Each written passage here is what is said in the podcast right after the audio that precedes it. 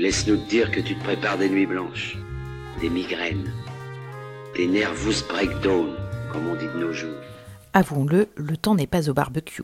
Même dans le sud, les hivers peuvent être rudes. À Marseille pourtant, quelle que soit l'époque de l'année, certains pratiquent cette activité qu'il pleuve, vente ou qu'il fasse beau.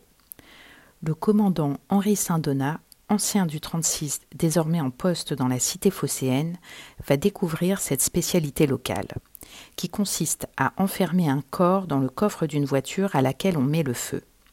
Mais quand, enfin, l'identité de la victime est dévoilée, l'enquête prend une tournure inattendue.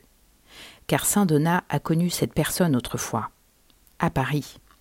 Comment a-t-elle pu se retrouver dans un véhicule incendié par des dealers marseillais? C'est à cette question que le flic tout juste débarqué de la capitale et sa nouvelle équipe vont devoir répondre.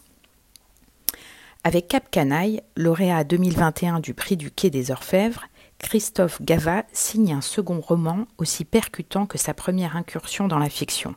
C'était avec Corruption ordinaire paru chez Plomb en 2018. Si l'intrigue se veut classique, ce qui compte ici, c'est la manière dont l'auteur, commissaire divisionnaire de son État, en poste en Guadeloupe au moment où il reçoit ce prix, campe ses personnages, tous plus vrais que nature, et la manière dont il décrit l'ambiance de cette ville qu'il connaît bien pour y avoir exercé un temps. Un bon cru pour le PQO, comme on dit, qui, ces dernières années, gagne en qualité, surtout quand ce sont des flics ou d'anciens de la maison qui sont récompensés. C'était Cap Canaille de Christophe Gava aux éditions Fayard.